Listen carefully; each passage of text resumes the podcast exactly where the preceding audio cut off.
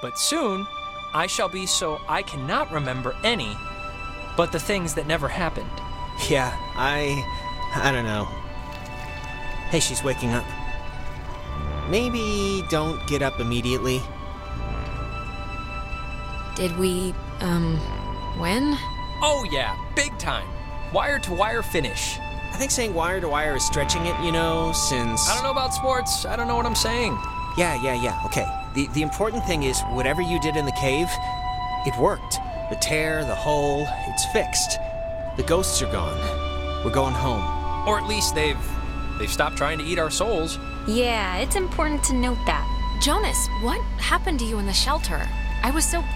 I just saw you disappear. I didn't. I didn't know what to think.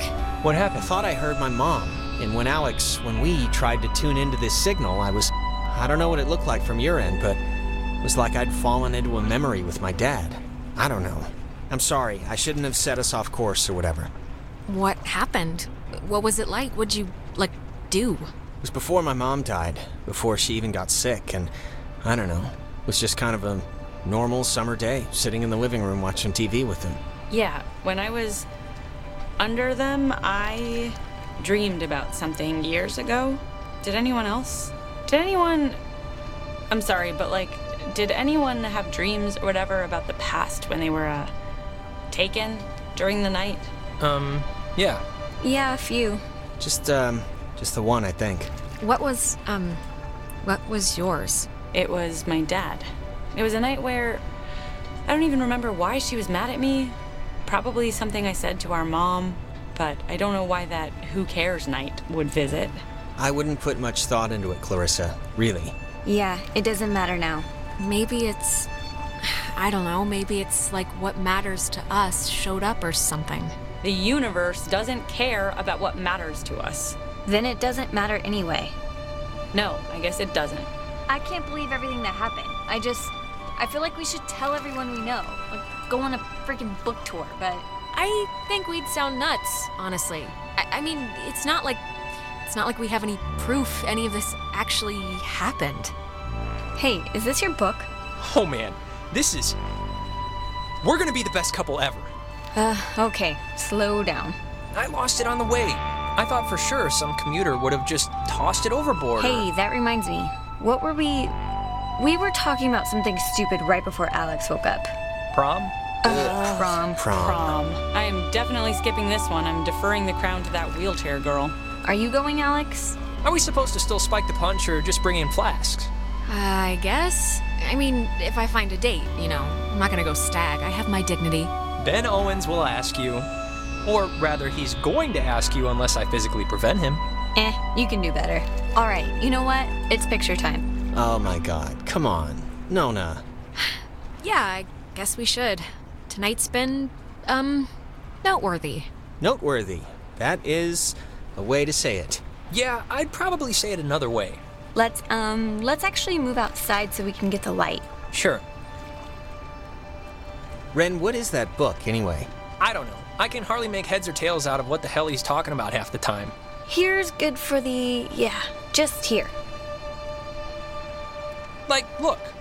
I'll just pick a random ass page. Like this, here. When I was younger, I could remember anything, whether it happened or not. But soon, I shall be so I cannot remember any but the things that never happened. Yeah, I. I don't know. Wait, didn't you? Cheese! Before we'd left, I told my mom I was spending the night at a friend's house, and when I got back, I didn't see any reason to change that story. And you know what? I still don't. The island did one good thing, forcing Ren and Nona together, which is nice because they're still together, actually, though they go to different schools now. Trying out the long distance thing, I guess.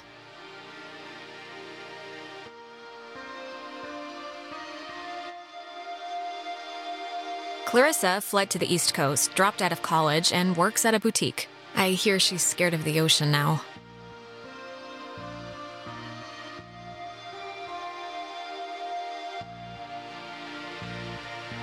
Jonas was the first to introduce me as his sister. You know, without the step part in front of it. And it was weird at first, but it's the truth. He's my brother. He goes to school in town, and we see each other a lot.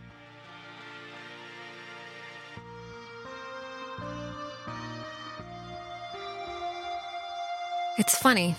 What happened on the island used to pop into my head every single day, and then every other day. And then a week went by, and I realized I hadn't thought about it at all. I guess that's. I don't know. It's good, I think. But, anyways, I, um. Well, if it matters. I'm Taking some time off. just to, I don't know, readjust my priorities, figure out what I want to do. But, anyways, oh, what time is it? yeah, sorry, I gotta run or I'll miss the ferry. Ren's dragging me out to Edwards Island for that yearly beach party thing, and I have to pick up what's his name, Jonas, too. I hope he's not weird or mean or something. Whatever, I'm sure it'll be fun. It's something to do, right?